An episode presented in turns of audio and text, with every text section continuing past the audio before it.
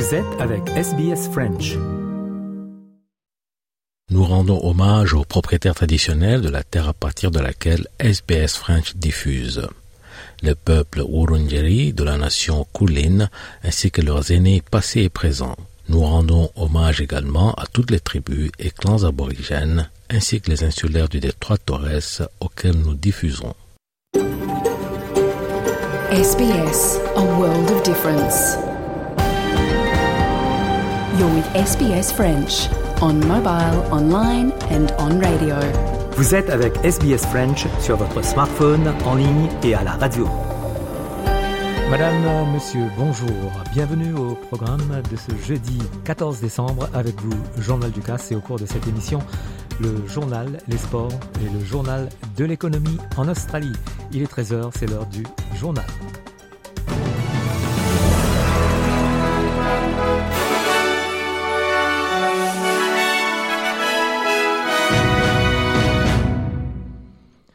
Plus de 35 000 foyers sont privés d'électricité alors que l'ancien cyclone tropical Jasper a traversé l'extrême nord du Queensland pendant la nuit. De fortes rafales de vent, certaines atteignant jusqu'à 140 km heure, ont provoqué la destruction des lignes électriques dans certaines zones par des arbres. On écoute Angus Hines du bureau de la météo. So even though we've seen the move away from tropical cyclone to now ex-tropical cyclone Jasper, still a lot of severe weather, a lot of heavy rainfall over the cards over the next 48 hours as the system slowly moves across North Queensland. Un nouvel accord majeur a été conclu par les 198 pays participants au sommet de la COP28 pour une transition loin des combustibles fossiles. Bien que l'accord n'oblige pas les pays à abandonner les combustibles fossiles, il a été salué comme une étape importante vers la réalisation de l'objectif de zéro émission nette d'ici 2050. On écoute le président de la COP28, Sultan Al-Jabba, qui affirme qu'il s'agit d'un moment historique. The world needed to find a new way. And by following our North Star, we have found that new path. We have delivered a comprehensive response to the global stocktake and all other mandates. Together, we have confronted realities and we have set the world in the right di- direction.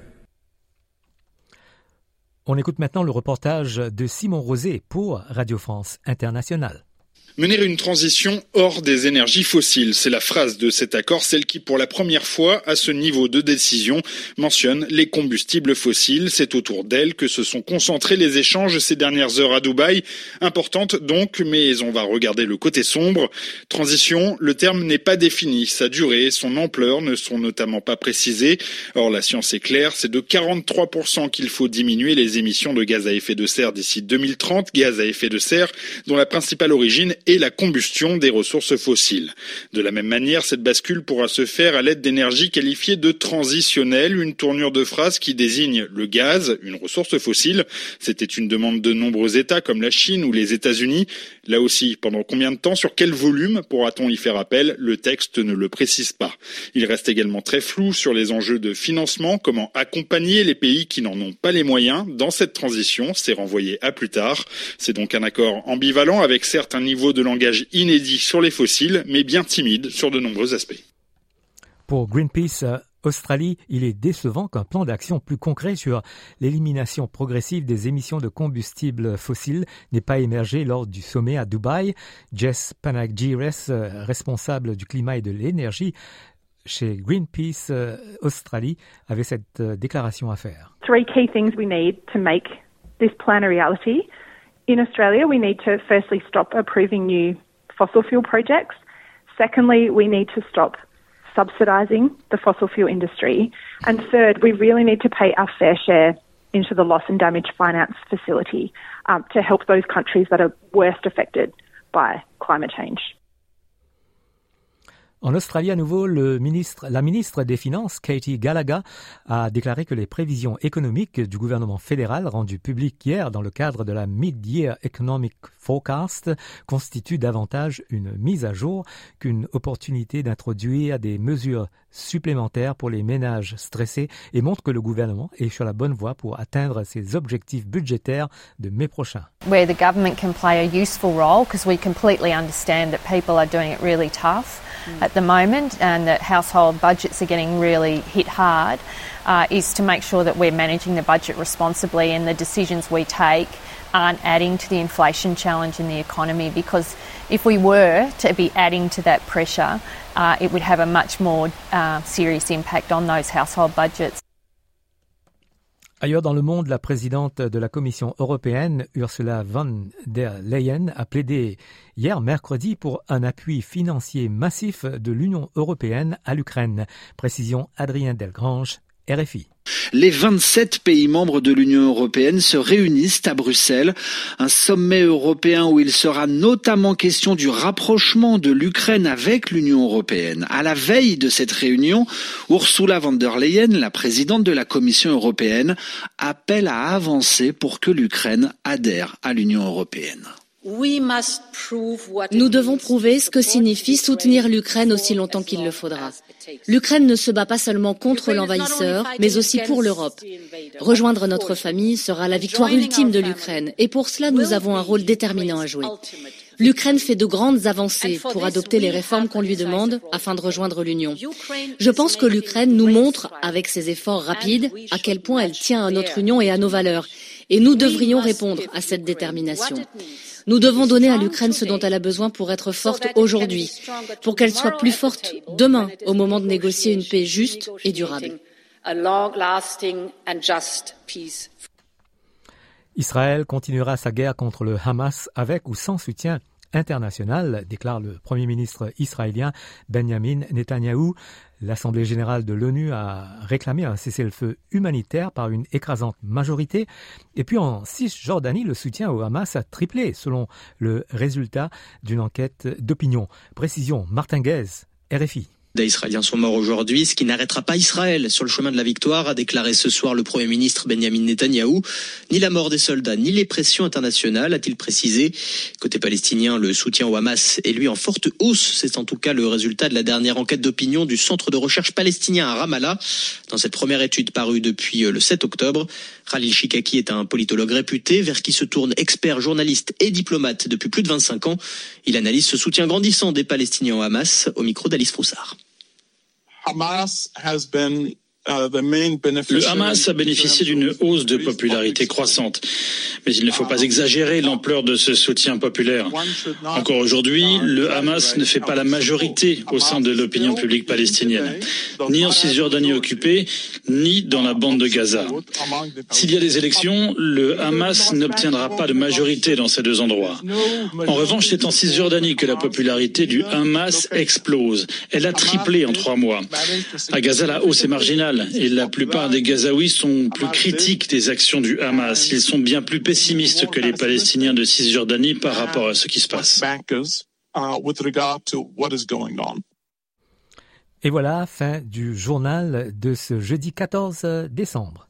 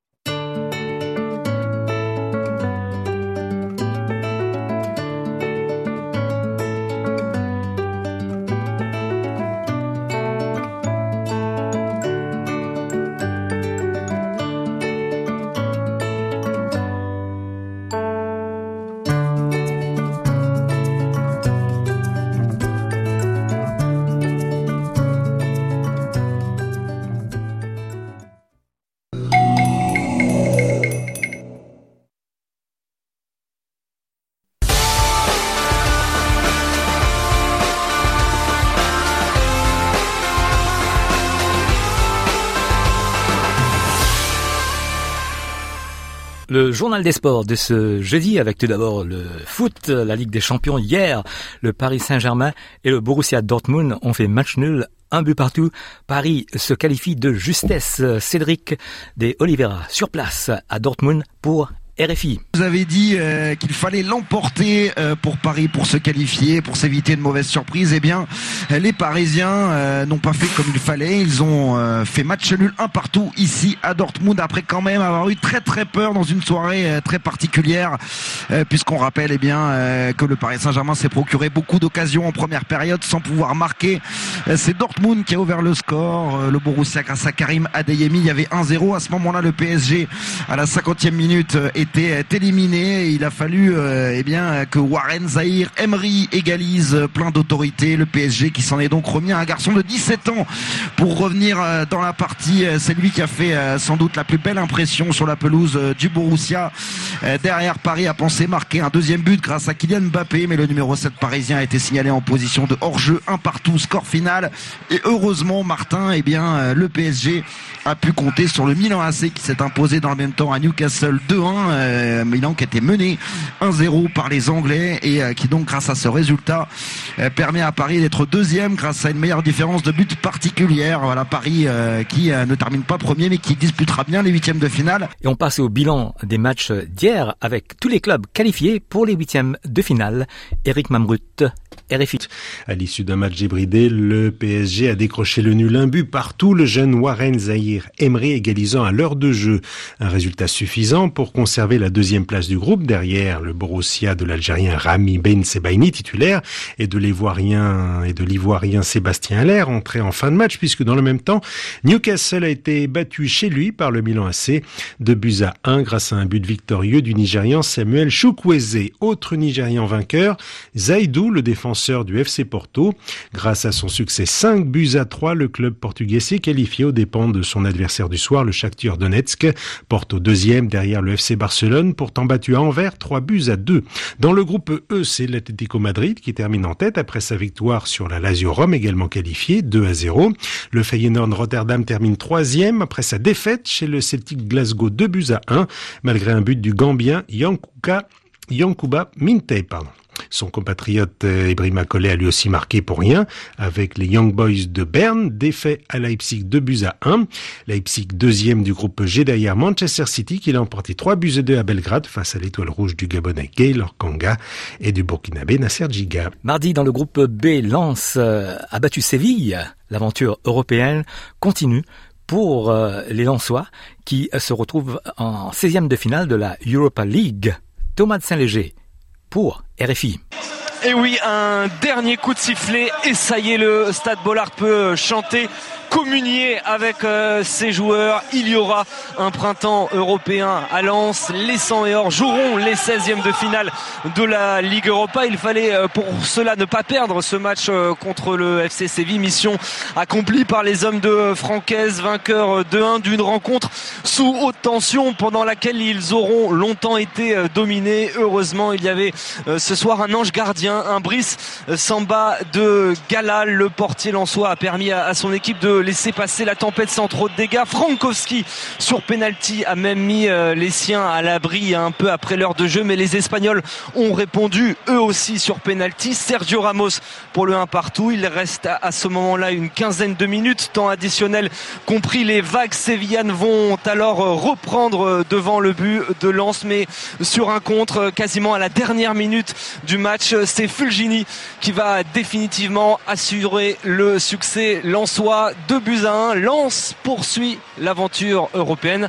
Rendez-vous début 2024 pour la suite. On écoute maintenant la réaction de Jonathan Grady, le défenseur lensois. Il y a déjà beaucoup d'émotions quand on gagne à Bollard, dans n'importe quel match, mais en plus de ça, quand il y a l'attente autour avec un match de Ligue des Champions et le, gagnant de la Ligue Europa euh, en face de nous, donc euh, de la saison passée, avec euh, tous les joueurs qu'on connaît, donc c'est un exploit. On est très content. C'était pas facile, on s'y attendait, un match compliqué parce qu'eux ont l'expérience de, ce genre de match et, et nous pas, donc on s'attendait à un gros match. On a, on a fait une première mi-temps un peu poussive dans le jeu parce qu'ils sont venus nous chercher très haut et on a eu du, du mal à relancer. Mais encore une fois, on, euh, cette saison, c'est, euh, on est vraiment à fond jusqu'à la dernière minute et on arrive à, à faire des exploits, même si c'est pas toujours très beau à voir, mais ça montre encore une fois l'état d'esprit de l'équipe. Dans les autres matchs, le PS Eindhoven et Arsenal ont fait match nul, un but partout. Dans le groupe A, le Bayern de Munich a battu Manchester United 1 à 0. Dans le groupe C, le Real de Madrid s'est imposé contre l'Union Berlin 3 à 2. Dans le groupe D, l'Inter Milan et la Real Sociedad ont fait match nul 0-0. Sofiane Amazian, RFI. Un match nul face à l'ogre du groupe D, l'Inter Milan, un simple 0-0 entre ces deux formations déjà qualifiées pour la suite du tournoi. Et voilà les, les, Basques en tête de leur poule. Cela faisait 20 ans que le club n'avait pas atteint la phase à élimination directe et ce sera même une première avec ce statut, d'où la satisfaction de l'international malien Amari Traoré. C'est, franchement, c'est incroyable. C'est, c'est, c'est, c'est, la, c'est quelque chose de, de grand pour, pour ce club qui, qui grandit, qui progresse et franchement, qu'il y a, qu'il y a des personnes fantastiques dans ce club qui, est vraiment humble. Et, c'est ça qui fait que les clubs avancent parce qu'ils travaillent dans, l'humilité et, dans, dans l'honnêteté. C'est ça qui fait qu'on avance très bien tous ensemble. Et maintenant, la performance des joueurs africains dans cette Ligue des champions mardi avec Arthur Verdelet pour Oui, un but et une qualification. Voilà comment Victor Osimhen a fêté son trophée de meilleur joueur africain de l'année ce mardi soir. Le Nigérian a profité d'un contre chanceux pour marquer le deuxième but napolitain contre les Portugais de Braga. En revanche, dans le groupe A, grosse désillusion pour André Onana et le Marocain Sofiane Amrabat. Manchester United battu 1-0 par le Bayern Munich est en effet éliminé de toute compétition européenne après un quatrième revers en six matchs. Déception également pour le Congolais Cédric Bak L'Ivoirien Wilfried Zaha et leur club de Galatasaray. Surpris 1-0 à Copenhague, les Turcs terminent troisième de la poule A et sont donc reversés en Ligue Europa. Une compétition que va également disputer le RC Lens avec le duo Nampalis Mendy, Salis Abdul Samed aligné au milieu de terrain au coup d'envoi. Les 100 et or se sont imposés 2 buts à 1 contre le CVFC du Marocain Younes Youssef Nessiri. Seul ombre au tableau, la sortie prématurée de Mendy, victime d'une blessure musculaire à la cuisse gauche. Le Sénégalais va passer des examens dans les prochains jours, à un mois tout pile du coup d'envoi de la Coupe d'Afrique des Nations en Côte d'Ivoire. Foot féminin, Ligue des champions, groupe B, troisième journée. Les Lyonnaises se sont imposées contre les Norvégiennes de Brandbergen. Et puis l'agression d'un arbitre. Lundi, la fédération turque a suspendu tous les matchs de ces ligues jusqu'à nouvel ordre. Précision. Christophe Jousset. RFI. Nous ne permettrons jamais que la violence s'immisce dans le sport turc, écrit le président Recep Tayyip Erdogan.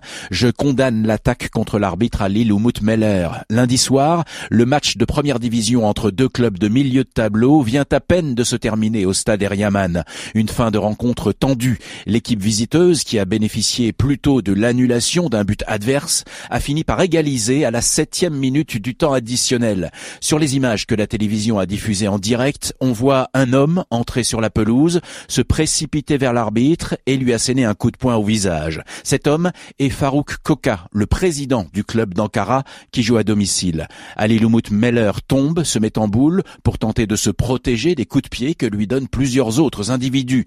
La victime souffre d'un traumatisme crânien et a décidé de porter plainte. Trois des agresseurs sont en prison, parmi eux le président Koka, membre de l'AKP, le parti au pouvoir. Il a siégé deux fois comme député il y a une vingtaine d'années. En guise d'explication, il dit aujourd'hui « Mon cerveau est devenu fou, je ne me souviens plus de ce que j'ai fait ». Le président de la FIFA, Gianni Infantino, a qualifié ces événements d'inacceptables. On passe au championnat du monde de handball féminin avec les Françaises qui se sont imposées contre les Tchèques mardi en quart de finale, 33 à 22. Les Françaises filent en demi-finale. Sofiane Amazian. RFI. Décidément, les, les Bleus sont inarrêtables. Victoire tranquille en quart de finale face aux Tchèques 33 à 22. Les Bleus ont creusé l'écart après la pause notamment. Grâce à leur gardienne Laura Glosser et ses 12 arrêts, la portière s'est réjouie de la qualification pour le dernier carré. C'était un match piège, c'était un match qui pouvait nous poser problème et qui nous a posé problème.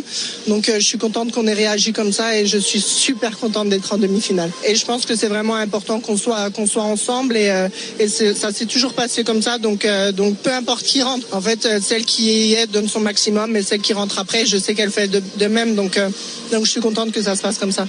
Les Françaises joueront contre la Suède ce vendredi. Les Sénégalaises ont battu les Camerounaises lundi au tour principal et ne pouvaient pas aller plus loin, même en quart de finale, comme nous l'explique Sofiane Amazian, RFI. 22 à 20, les deux équipes ne pouvaient plus viser les quarts de finale et ce sont bien les Sénégalaises qui ont pris le dessus sur leur adversaire du jour. Bilan très positif pour le sélectionneur des Lyon, Yassine Messaoudi, même si ce dernier match a été un peu laborieux. On finit par un match assez compliqué, un derby africain face au Cameroun. On fait une entame de match euh, médiocre, euh, notamment toute une première mi-temps. On a su euh, réagir, notamment grâce à une grosse défense. Donc beaucoup beaucoup de satisfaction. 18e du tournoi, on, s'est qualifié pour la première fois de notre histoire au tour principal on, a fini avec trois points. Donc c'est vraiment de bon augure pour la suite. La présidente de Netball Australia, Wendy Archer, a appelé au soutien de tous les fans de ce sport, alors que la directrice générale, Kelly Ryan, a remis sa démission, qui a été acceptée par le conseil d'administration. Un nouvel accord collectif de trois ans avec euh, les joueuses a été conclu hier, mercredi, qui met fin au conflit de longue date. Les joueuses ne sont plus payées depuis septembre, mais sont désormais libres de signer des contrats pour la saison de 2024 de Super Netball elles bénéficieront également d'une augmentation de salaire immédiate de 11% versée jusqu'au 1er octobre. Le salaire potentiel moyen passera de 89 221 dollars et le salaire minimum à 46 600 dollars au cours des trois années de l'accord. Netball Australia et joueuses concluront un partenariat historique de partage des revenus de parrainage. Les joueuses recevront 20% des revenus supérieurs aux prévisions de sponsoring. Voilà pour le journal des sports de ce jeudi.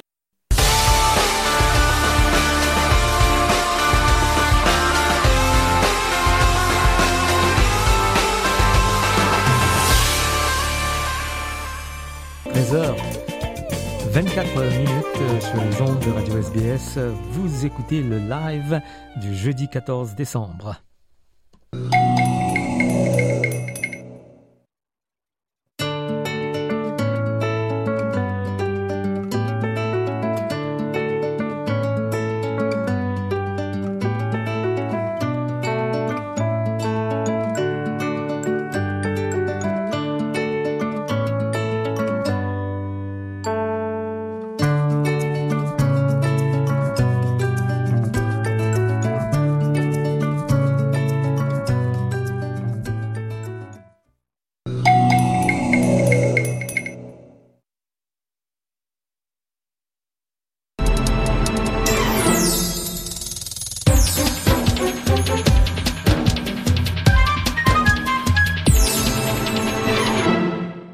Nicolas Perpich pour l'analyse de l'économie australienne.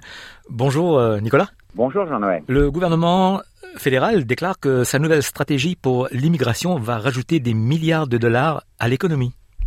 Oui, tout à fait. Là, on avait vu euh, à peu près 500 000 euh, personnes venir en Australie là dans les années récentes, et on sait bien sûr que que la migration c'est essentiel pour la croissance économique depuis toujours en Australie, c'est euh, des nouvelles vagues d'immigration qui ont, qui ont aidé à créer ce pays et l'économie euh, depuis des décennies et des décennies.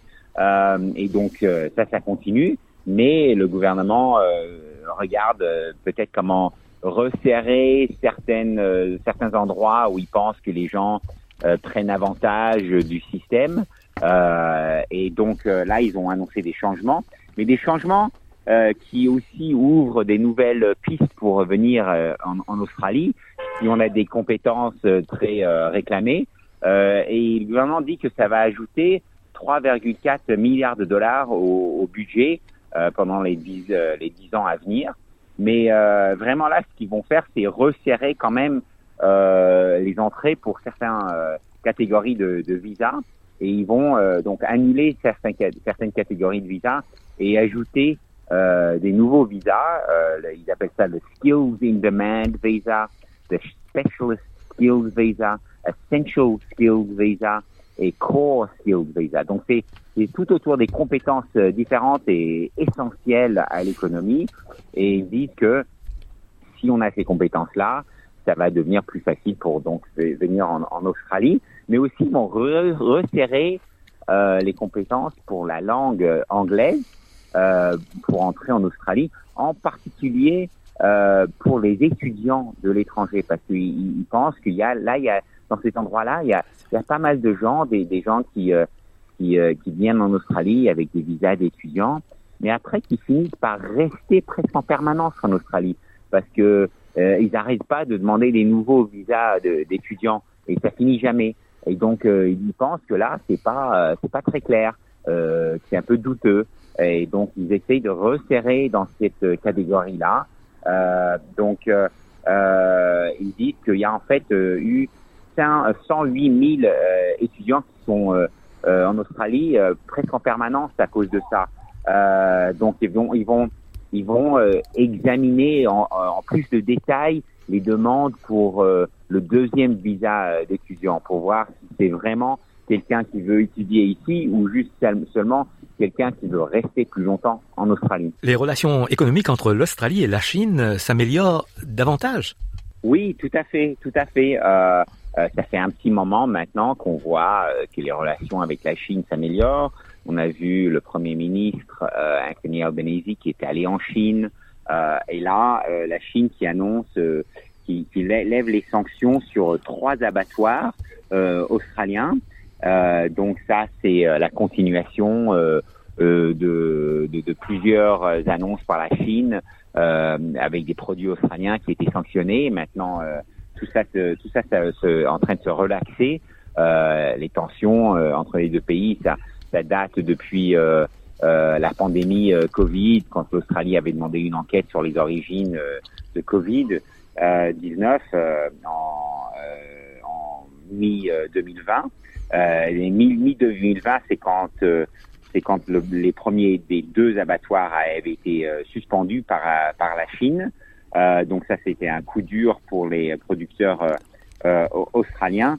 Euh, et, euh, et, donc là, on voit maintenant que euh, il y a les trois abattoirs. Il y en a un qui s'appelle Teeth à Naracoorte, euh, The Australian Lamb Company à, dans l'endroit de Colac et JBS à Brooklyn. Maintenant, ils vont pouvoir continuer à renvoyer de la viande en Chine, euh, mais quand même, euh, il y a toujours sept ou huit abattoirs australiens euh, qui sont sur la liste interdite chinoise. Euh, et donc, euh, il y a Beijing, là, qui, euh, Pékin, qui dit que les exportateurs australiens avaient envoyé de la viande contaminée en Chine. Euh, mais euh, le ministre de, l'échange, Dan Farrell, lui, il dit, il pense que euh, bon, ça c'est un bon pas en avance et il espère que les, autres abattoirs vont bientôt être, les, les, sanctions vont être levées aussi.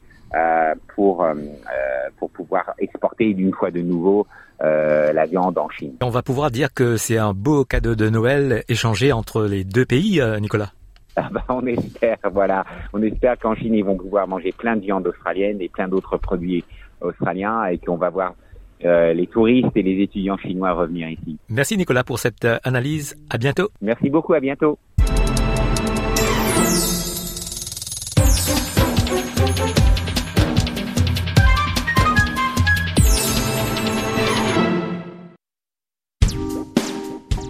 Les programmes de SBS sont disponibles en podcast et vous pouvez les écouter quand vous voulez. Pour s'inscrire ou télécharger, www.sbs.com.au/french.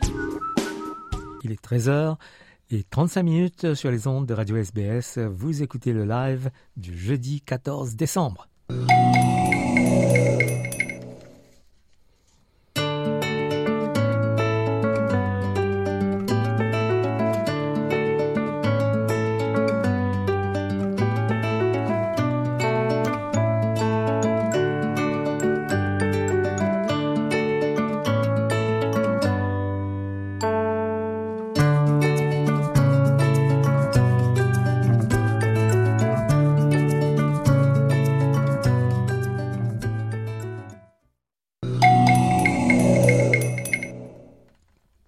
Et on continue l'émission. Je passe l'antenne à notre collègue Grégory Pless pour parler de cinéma.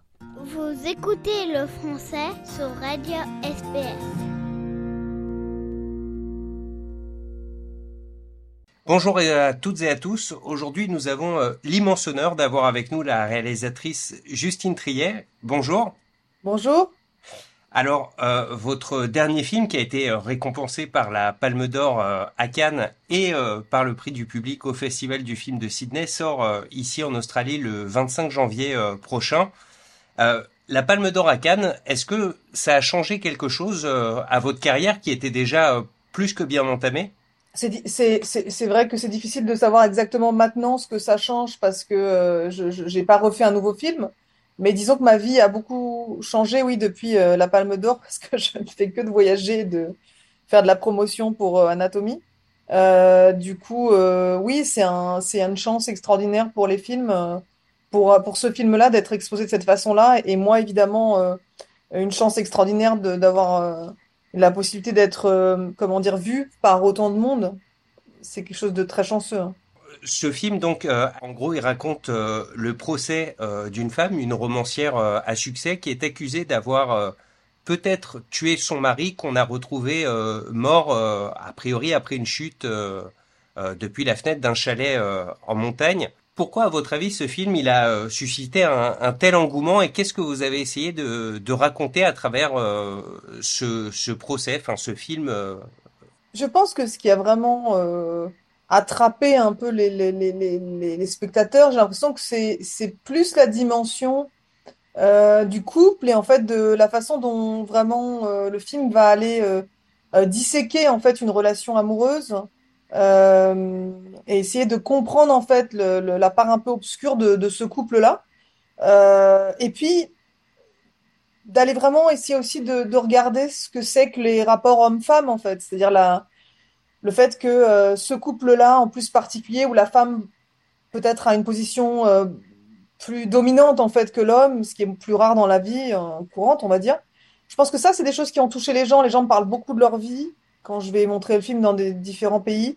Et je sens que l'endroit où ça les touche, c'est l'endroit de euh, profond de la de la la crise euh, existentielle qui peut exister entre un, homme, une femme et euh, et comment trouver sa place en fait dans le dans l'endroit euh, extrêmement politique qui est l'endroit du, du couple et de la famille, de la maison en fait.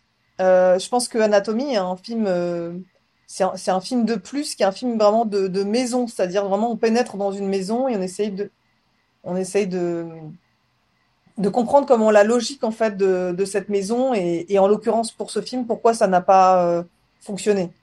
Ouais, en tout cas, alors personnellement, je suis vraiment euh, rentré dedans à, à 100%. J'ai euh, j'ai adoré le film.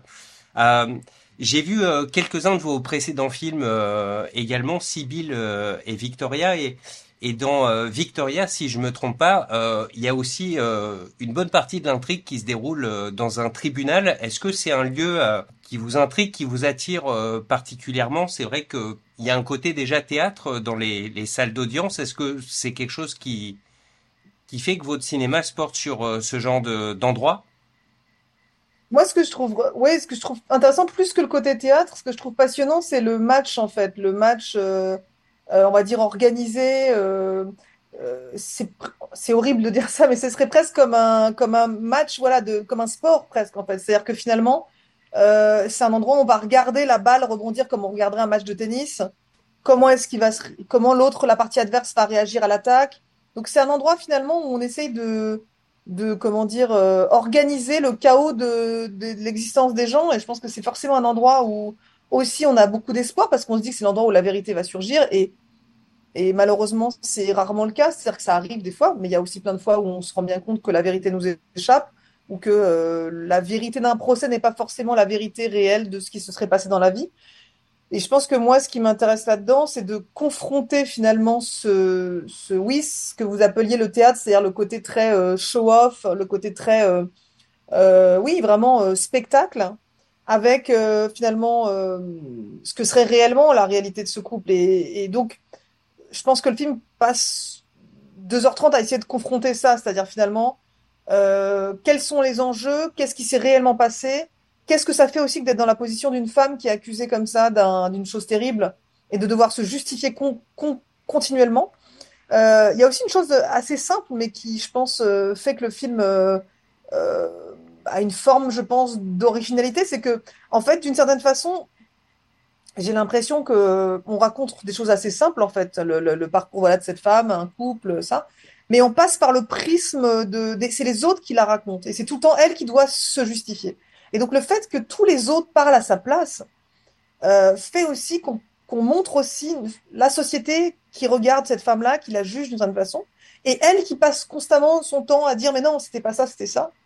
Donc c'est un double match, j'ai envie de dire. C'est un match entre déjà ce qu'on voit nous euh, dans, le, ce spectacle-là, mais c'est aussi un match entre euh, elle et, sa justification constante, quoi. Et je pense que ça c'est c'est passionnant parce que c'est à la fois une histoire intime, très très, j'ai envie de dire très voilà lambda, et en même temps, ça confronte à des idées beaucoup plus larges, en fait, sur ce qu'on pense des hommes, des femmes et, et notre opinion, la morale aussi. C'est un endroit, le tribunal, où la morale vient se confronter à, à, quand on manque de preuves, en fait, on va, on va faire des jugements moraux. En plus, cette femme qui est, qui est plutôt libre, qui a l'air d'être plutôt indépendante, qui n'a pas l'air d'être une parfaite victime, du coup, est encore d'une certaine façon plus attaquée et plus, plus lourdement euh, pénalisé. Vous l'avez dit, hein, depuis euh, enfin, ces derniers mois, en gros, vous, vous faites le tour des festivals et, euh, et la promotion du, du film. Mais est-ce que vous avez déjà en tête euh, une idée pour le, pour le prochain? Non, malheureusement, j'ai le temps d'absolument de rien. Je, je, je, ne fais que de la promotion. Mais par contre, j'ai quelques idées embryonnaires, mais je peux pas du tout en parler ici. Hein. Bon, ben merci beaucoup Justine Triet et ben, bon courage pour le, le reste de la promotion. Merci encore. Au revoir. Au revoir. Les programmes de SBS sont disponibles en podcast et vous pouvez les écouter quand vous voulez. Pour s'inscrire ou télécharger, www.sbs.com.au/french. Il est 13h46 minutes euh, sur les ondes de Radio SBS. Vous écoutez le live du jeudi 14 décembre.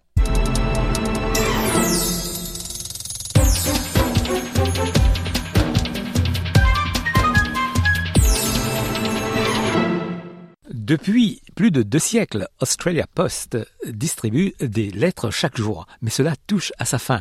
La ministre des Communications, Michelle Rowland, affirme qu'un changement est nécessaire. Australia Post va se concentrer davantage sur les colis. We understand that with the rise of competitors, the gig economy, the changing structure of the market, that Australia Post traditional services are under more and more pressure. The market has fundamentally altered. Australia Post va livrer les lettres désormais tous les deux jours. Les ressources seront réaffectées aux livraisons quotidiennes de Express Post, de lettres et de colis prioritaires, alors que le commerce électronique continue d'alimenter la demande. Julie Coyne, livreuse pour Australia Post, affirme que les besoins des gens évoluent avec le temps. We used to get seven trays of mail. Now we get one or two. And but the parcels we used to get five.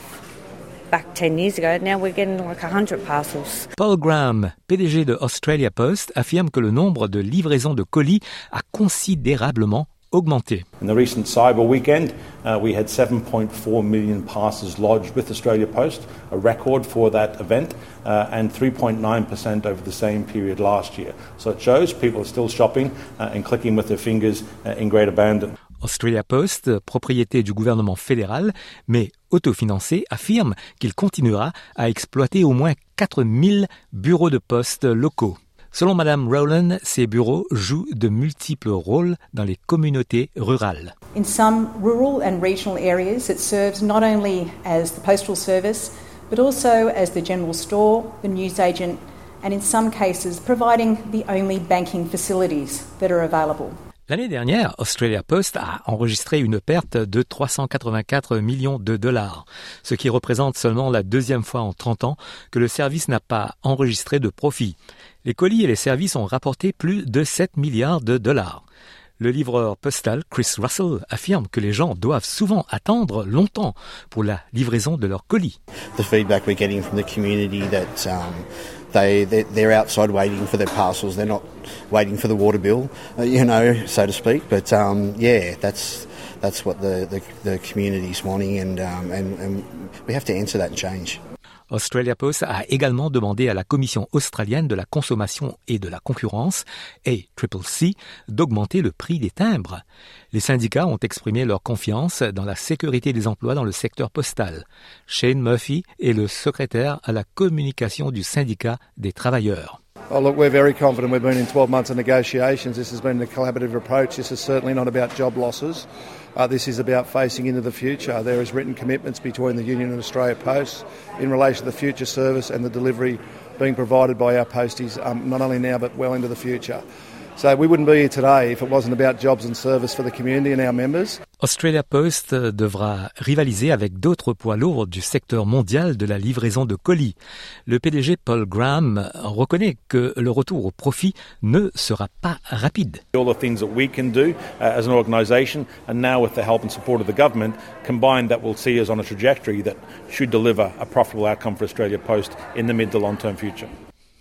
Ce dossier d'Alex Anifantis et Alex Jones pour SBS News, présenté par Jean-Noël Ducasse pour SBS French.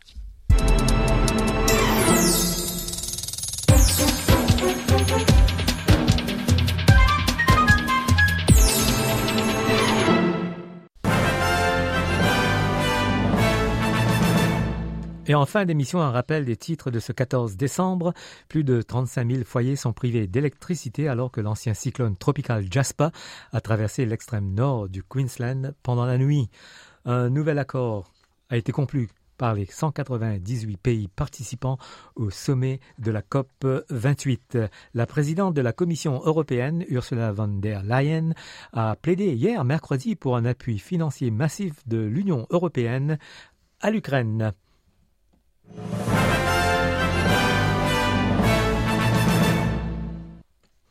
Et rapidement, coup d'œil météo pour ce jeudi en Australie à Perth, il fera 29 degrés, Adélaïde 22 degrés, Melbourne 25, Hobart 24, Canberra 30, Sydney 37, Brisbane 33, Cairns 28, Darwin 35 et à Alice Springs maximal de 38 degrés.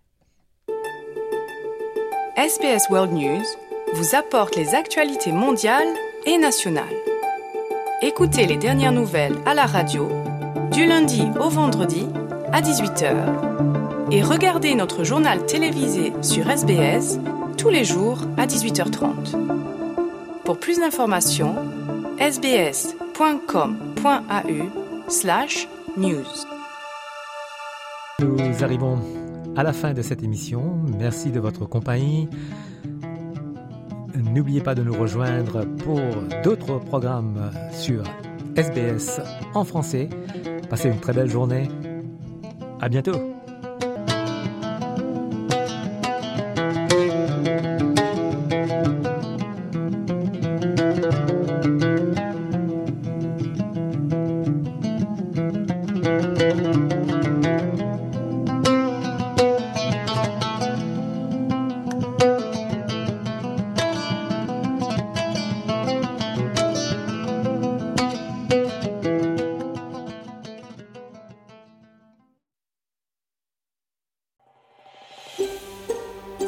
Entendre d'autres rubriques comme celle-ci Écoutez-les sur Apple Podcasts, Google Podcasts, Spotify ou n'importe où où vous obtenez vos podcasts.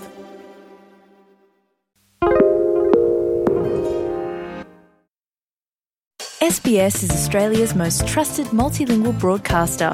Our listeners are loyal, highly engaged, and have supported countless local businesses. We offer advertising packages for businesses of all sizes. Our experienced sales team will guide you through the process of owning a great campaign.